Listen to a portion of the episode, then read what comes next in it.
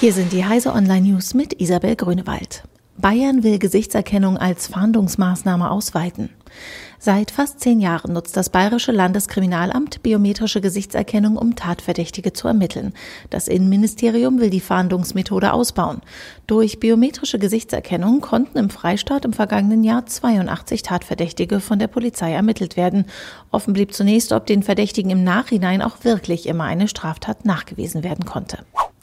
EU-Gremien einigen sich auf Pflicht zur Drohnenregistrierung. Gefährliche zivile Drohnen und ihre Betreiber müssen sich in der EU künftig behördlich eintragen lassen. Die Datenschutzbestimmungen werden verschärft. Darauf haben sich Unterhändler aus dem EU-Parlament und dem Rat verständigt. Betroffen sind vor allem Drohnen, die Menschen oder die Umwelt stark gefährden könnten. Dies bezieht sich etwa auf Risiken durch Abstürze, aber auch auf den Schutz der Privatsphäre Dritter oder der allgemeinen Sicherheit weltgrößter Akku in Australien eröffnet. In Südaustralien wurde am Freitag der größte Akku der Welt offiziell eröffnet. Die von Tesla gelieferte Anlage ist das Herzstück der Hornsdale Power Reserve und besteht aus hunderten Powerpack 2.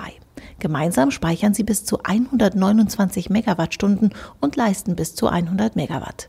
Gespeist wird der Lithium-Ionen-Akku aus Windrädern der Hornsdale Wind Farm. General Motors will Roboter-Taxis in zwei Jahren in Betrieb nehmen. Der US-Autokonzern General Motors drückt bei selbstfahrenden Autos aufs Tempo und will bereits im Jahr 2019 Robotertaxis auf die Straße bringen. Der Zeitplan basiere allerdings auf aktuellen Fortschritten der Technologie, räumte GM ein.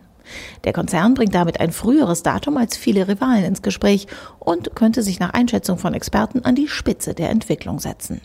Diese und alle weiteren aktuellen Nachrichten finden Sie auf heise.de.